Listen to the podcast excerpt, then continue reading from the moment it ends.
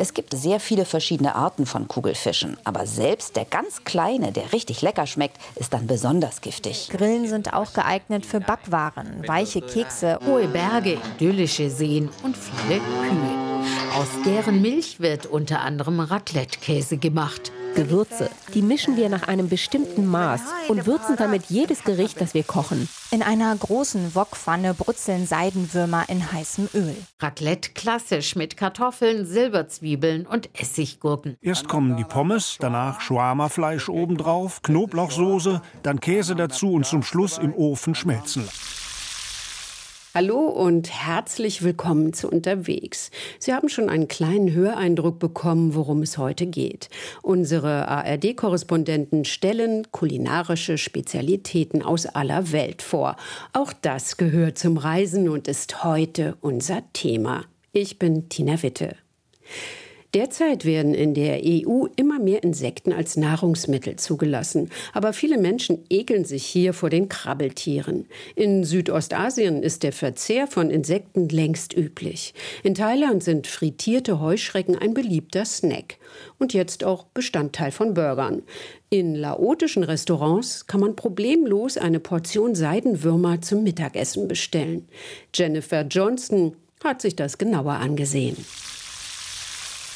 In einer großen Wokpfanne brutzeln Seidenwürmer in heißem Öl. Nach zwei bis drei Minuten sind sie fertig und landen heiß auf dem Teller. Für Laoten ein normaler Mittagssnack.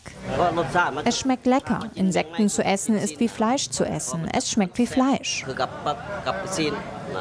Sagt ein Mann, der auf einem Plastikstuhl in einem Restaurant sitzt, in Laos Hauptstadt Vientiane.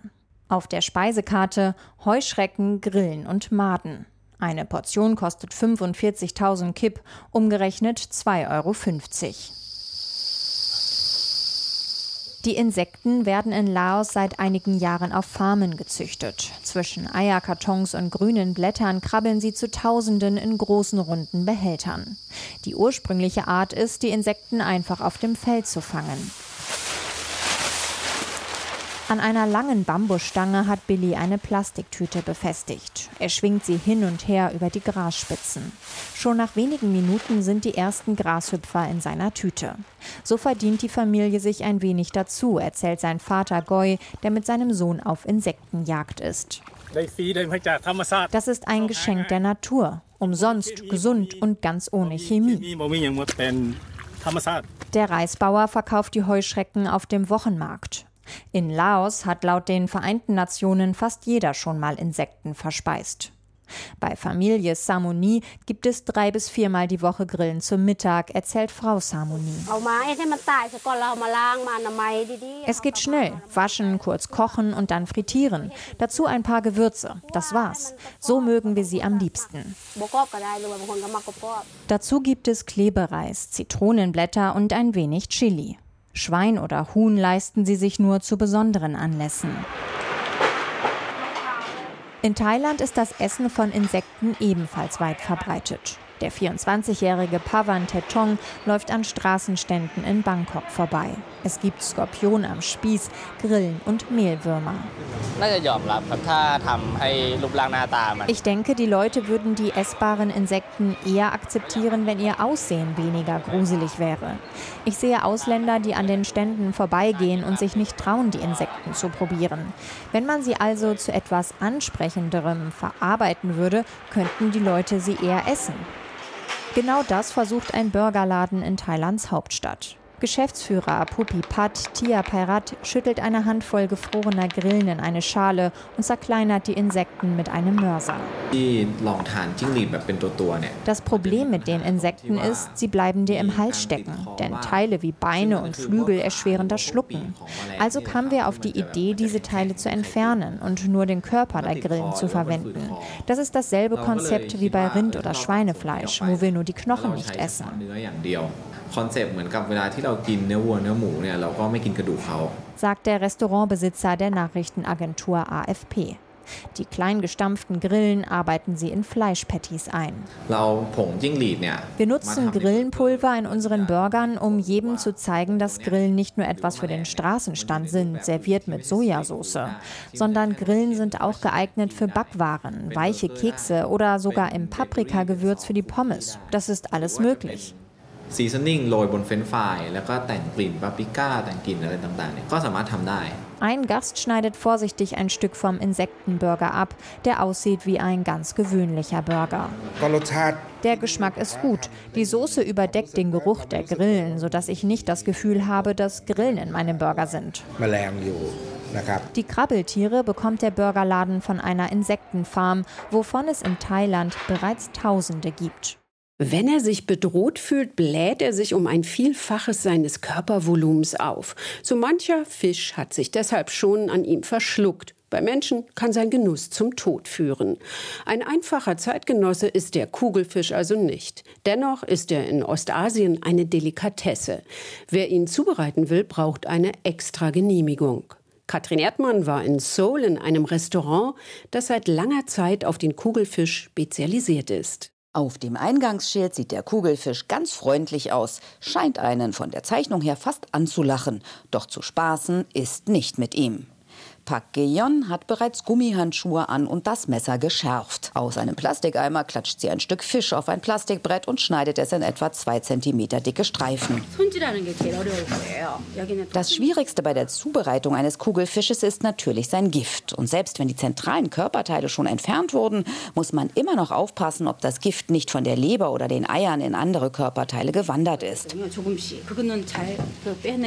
Bei den freilebenden Kugelfischen, die in Parks Restaurant verwendet werden, reichert sich das Gift im Laufe des Lebens durch die Nahrung an. Am meisten befindet sich in den Eierstöcken weiblicher Tiere.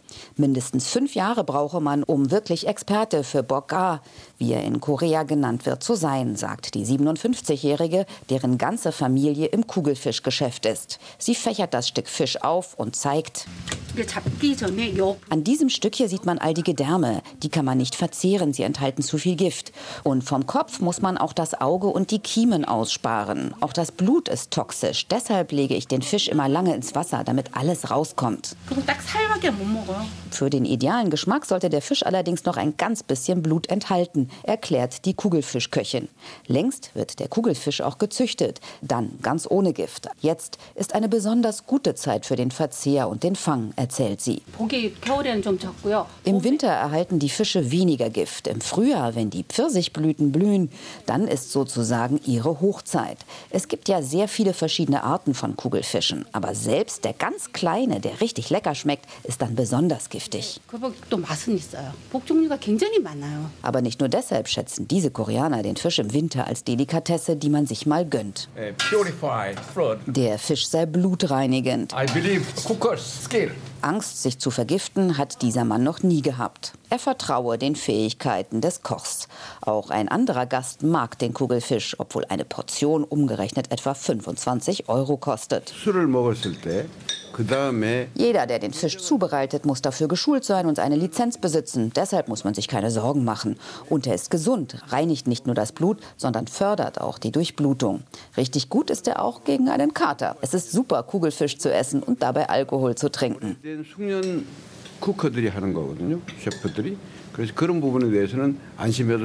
Und mit kräftiger Chilisauce, Pilzen und Sesamöl noch dazu eine leichte Delikatesse. Zwar erinnert die Haut ein bisschen an Kaugummi, aber sonst ist der gefährliche Fisch im Geschmack relativ unauffällig. Aisha Al-Tamimi, die Köchin aus Katar, liebt die traditionelle Küche, probiert aber auch immer wieder Neues. Mit ihren Rezepten hat sich Aisha einen Namen gemacht. Regelmäßig tritt sie im Fernsehen auf und man kann auch einen Kochkurs bei ihr buchen. Anne Almeling hat Katars berühmteste Köchin besucht. Frittierter Fisch auf süßem Reis mit Ingwer-Tomatensauce Aisha Atamimi weiß, wie das gelingt. Das Besondere an der katarischen Küche sind die Gewürze. Die mischen wir nach einem bestimmten Maß und würzen damit jedes Gericht, das wir kochen. Dadurch schmeckt unser Essen ganz besonders. Aisha Atamimi ist in Katar für ihre Kochkunst berühmt. Jahrelang präsentierte sie ihre Sendung Esstisch im staatlichen Fernsehen, zeigte ihren Landsleuten, was die Küche ihres Heimatlandes ausmacht. Dabei konnte sie als junge Frau nicht einmal einen Tee kochen, erzählt sie. Zu Hause haben meine älteren Schwestern gekocht. Ich war die Jüngste und habe nur gegessen. Ich war wirklich verwöhnt. Mein Vater fand es unnötig, dass ich kochen lerne. Ich habe mich also einfach auf meine Schwestern verlassen. Sie haben gekocht und meiner Mutter im Haushalt geholfen. Erst als verheiratete Frau begann Aisha, sich mit katarischem Essen zu beschäftigen. Ihr Mann wünschte sich Gerichte, die er von zu Hause kannte. Ihm zuliebe begab sich Aisha auf ungewohntes Terrain und stellte sich an den Gasherd. Am Anfang habe ich mich sehr schwer getan. Ich hatte Angst vor dem Feuer. Aber dann habe ich mir gesagt, ich bin jetzt allein in der Küche. Keiner steht neben mir. Also hilft mir auch niemand. Den Ehrgeiz, den Aisha schon als Studentin und später als Lehrerin an einer staatlichen Schule an den Tag gelegt hatte, entwickelte sie bald auch beim Kochen. Mein Mann hat mich immer ermutigt. Wenn ich etwas zubereitet habe, sagte er, das schmeckt wirklich gut. Sein Zuspruch hat mir Selbstvertrauen gegeben, sodass ich alles noch besser machen wollte. Als ich zum ersten Mal Nudeln gekocht habe, waren sie steinhart, wie Plastik. Aber ich habe darauf bestanden, dass das so gehört. Ich wollte ihm nicht zeigen, dass ich einen Fehler gemacht hatte. Aber als ich dann das nächste Mal Nudeln gekocht habe, wurden sie richtig gut. Aisha beschloss, auf ihren Job zu verzichten und machte ihr Hobby zum Beruf. Heute vertritt sie ihr Heimatland bei Veranstaltungen im Ausland und bringt anderen Menschen das Kochen bei. In der Cooking Academy im Zentrum von Doha zeigt Aisha Laien und Profis, wie sie Rindfleisch mit Kichererbsen und Rosinen oder Kokosnussgarnelen mit Safranreis zubereiten. Die Nachfrage ist groß, denn in Katar arbeiten Köche aus aller Welt. Was die Küche im Emirat besonders macht, müssen Sie erst lernen. Aisha Atamimi hat dafür alle Zutaten parat. In Shanghai gibt es zum Frühstück traditionelle Teigtaschen namens Guotie. Jedes Kind wächst dort damit auf, dass morgens die Menschen in langen Schlangen vor den Frühstücksläden stehen. Damit das erste Gebäck um 5 Uhr in der Früh fertig wird, muss in den Restaurants die halbe Nacht gearbeitet werden.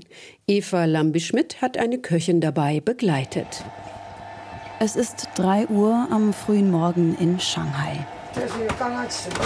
In der kleinen Küche ihres Restaurants geht es ran an den Speck. Huang Xinglan hat sich eine rot-weiß karierte Schürze umgeworfen. Vor ihr auf der Arbeitsplatte liegt ein großer Klotz, ganz weiß und von der Konsistenz her galertartig. Reines Schweinefett.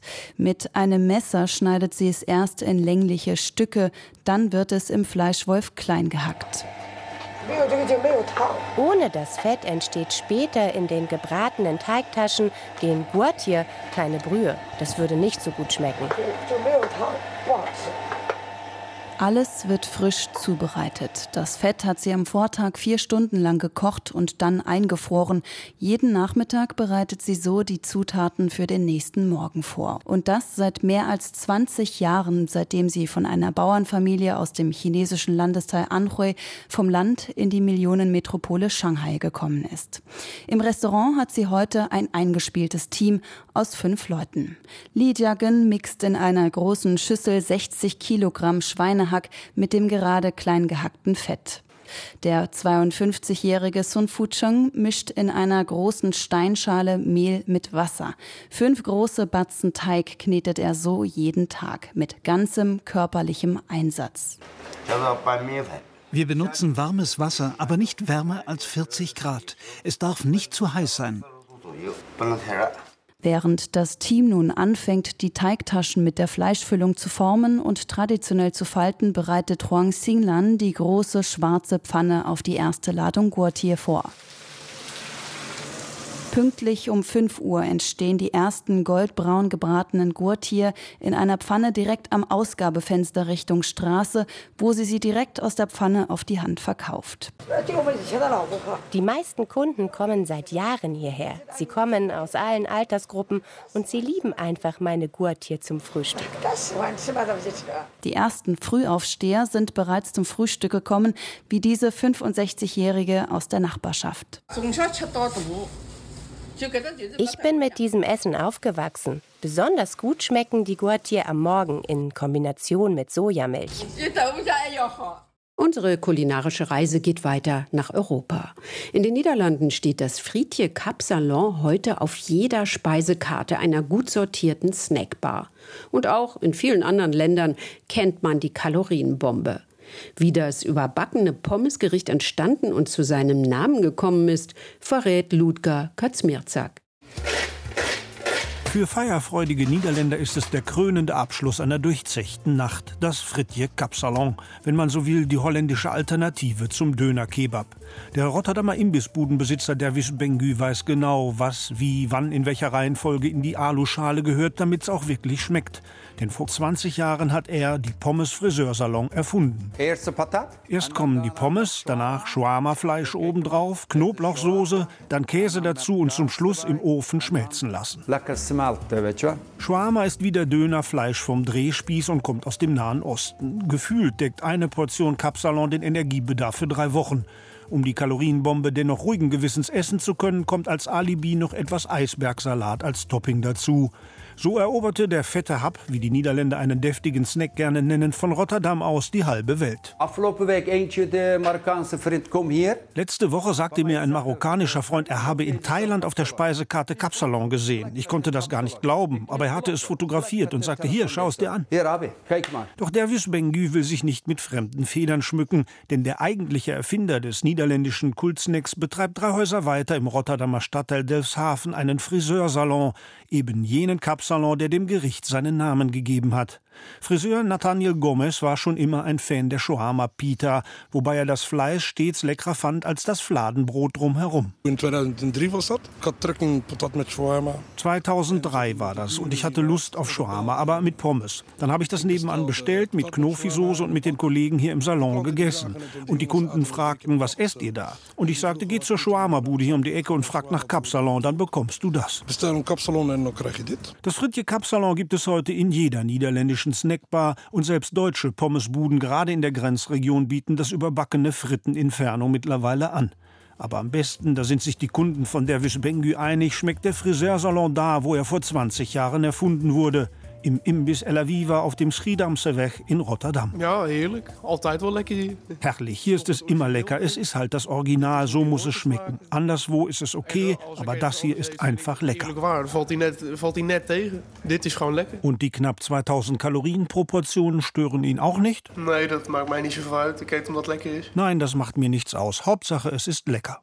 Bei einem Essen im Familien- und Freundeskreis kommt hierzulande häufig Raclette auf den Tisch. Ist ja auch schön praktisch. Jeder kann das Pfännchen nach eigenem Gusto beladen, Käse drauf, fertig. Anders als viele meinen, hat das mit dem Schweizer Original allerdings nicht wirklich viel zu tun. Sandra Bieger klärt auf. Das Wallis sieht so aus, wie man sich die Schweiz gemeinhin vorstellt. Es gibt hohe Berge, idyllische Seen und viele Kühe. Aus deren Milch wird unter anderem Raclette-Käse gemacht.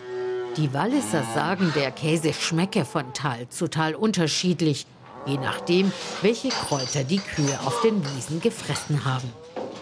Im Wallis wird das Raclette besonders zelebriert. Schriftlich dokumentiert wurde diese Art der Käsezubereitung allerdings in einer anderen Schweizer Region, und zwar bereits im 12. Jahrhundert, erklärt Jörg Kriech, vom Verein Raclette Suisse. Die ersten schriftlichen Belege, die gibt es aus den Klöstern in Obwalden und Nidwalden. Das ist in der Zentralschweiz, also mitten in der Schweiz. Da wurde aufgeschrieben, dass die Sennen Käse ans Feuer legten, um ihn dann nachher zu essen. Nur hat die Innerschweiz immer zu diesen Käsen Bratkäse gesagt. Den Namen Raclette hat der Bratkäse dann Ende des 19. Jahrhunderts tatsächlich im Wallis bekommen. In dem Kanton wird überwiegend Französisch gesprochen. Das Wort Raclette geht auf das französische Verb racler zurück. Das bedeutet Schaben, streichen. Früher wurde der Raclette-Käse ausschließlich am offenen Feuer geschmolzen, und zwar als halber Käseleib. Schicht für Schicht wurde dabei abgestrichen. Irgendwann starteten aber auch in der Schweiz die Racletteöfen ihren Siegeszug. Nicht zuletzt, weil die Familien immer kleiner wurden, setzten fortan viele auf Käsescheiben und Pfännchen statt auf halben Käseleib und Feuer. Diejenigen aber, die das Raclette wie früher streichen, geben das Wissen von Generation zu Generation weiter, sagt Urs Guntern vom Verein Raclette du Valais. Und äh, es kommt fast ein Wettkampf auf, wer jetzt der beste Racleur ist, also das beste Raclette streichen kann. In der Schweiz wird Raclette klassisch mit Kartoffeln, Silberzwiebeln und Essiggurken gegessen. Ananas, Mais, Schinken und Fleisch kommt zumindest Traditionalisten und Puristen nicht ins Pfännchen. Jürg Kriech vom Verein Raclette Swiss sieht das Thema gelassen. Er sagt, beim Essen sei wie bei allen anderen Themen auch immer Bewegung drin. Anders als vielleicht in Deutschland stehe in der Schweiz beim Raclette aber nach wie vor der Käse im Mittelpunkt und nicht die Beilagen. Weiter nach Spanien. Nicht ums Essen geht es dort, sondern um ein Getränk, den Sherry. Sorten gibt es viele, aber berühmt ist ganz besonders einer. Rainer Spiegelhauer war in der bekannten Bodega Osborne. Das Licht ist schummrig, es geht ein leichter Luftzug, es riecht nach feuchtem Holz und Alkohol, aber nicht nach irgendwelchem Fusel. In der 50 mal 20 Meter großen gemauerten und gekalkten Bodega reifen die kostbarsten Sherry-Sorten, die der Familienbetrieb zu bieten hat. Luis Dominguez Rivas ist dafür verantwortlich, dass die Qualität stimmt. Er nimmt eine Probe mit der Venencia, einem kleinen Metallzylinder mit einem 60, 70 Zentimeter langen Griff. Dann schenkt er die Probe in hohem Bogen durch die Luft ins Glas. Metemos. Olé. Qué arte tienes. Esto es un arte. Was für ein Künstler du bist, lobt Carla Osborne mit einem andalusischen Olé. Sie gehört zur sechsten Generation der Gründerfamilie. Der Engländer Thomas Osborne hat das Geschäft im 18. Jahrhundert gegründet, aber in Spanien sagt man Osborne. In dieser Halle, dieser Bodega, liegen die besten Sherrys der VORS-Kategorie, 30 Jahre gereift. Tenemos la mayor colección de vinos Bors, que son los vinos de más de 30 años de veje media. Esos son joyas enológicas önologische Edelsteine, von denen im Jahr nur einige wenige Liter aus dem 2000 Liter Fass abgezogen werden. Denn Sherry reift in der sogenannten Solera, pyramidenartig gestapelten Fässern.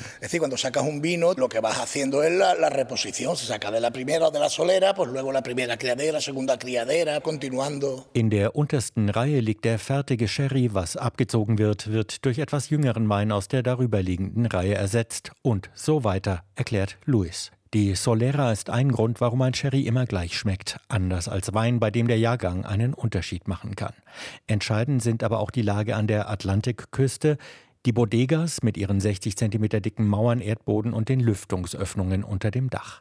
Natürliche Kühlung, erklärt Carla. Im Sommer steigt die Warmluft hoch, unten bleibt es luftfeucht und kühl. Son bodegas con techos altos para que el calor suba hacia arriba y esta zona se quede fresca. Luego la humedad. La humedad aquí es una humedad bastante alta y todo eso es para los poros de la madera, para que no se dilate. ¿no? Die Luftfeuchtigkeit ist wichtig fürs Holz. Trocknen die Fässer an der Außenseite, entstehen Risse, der kostbare Sherry läuft aus. Was je nach Sorte und Menge einmal oder auch mehrmals im Jahr auf Flaschen gezogen wird, geht in alle Welt. Vor allem nach England, in die Niederlande und nach Deutschland.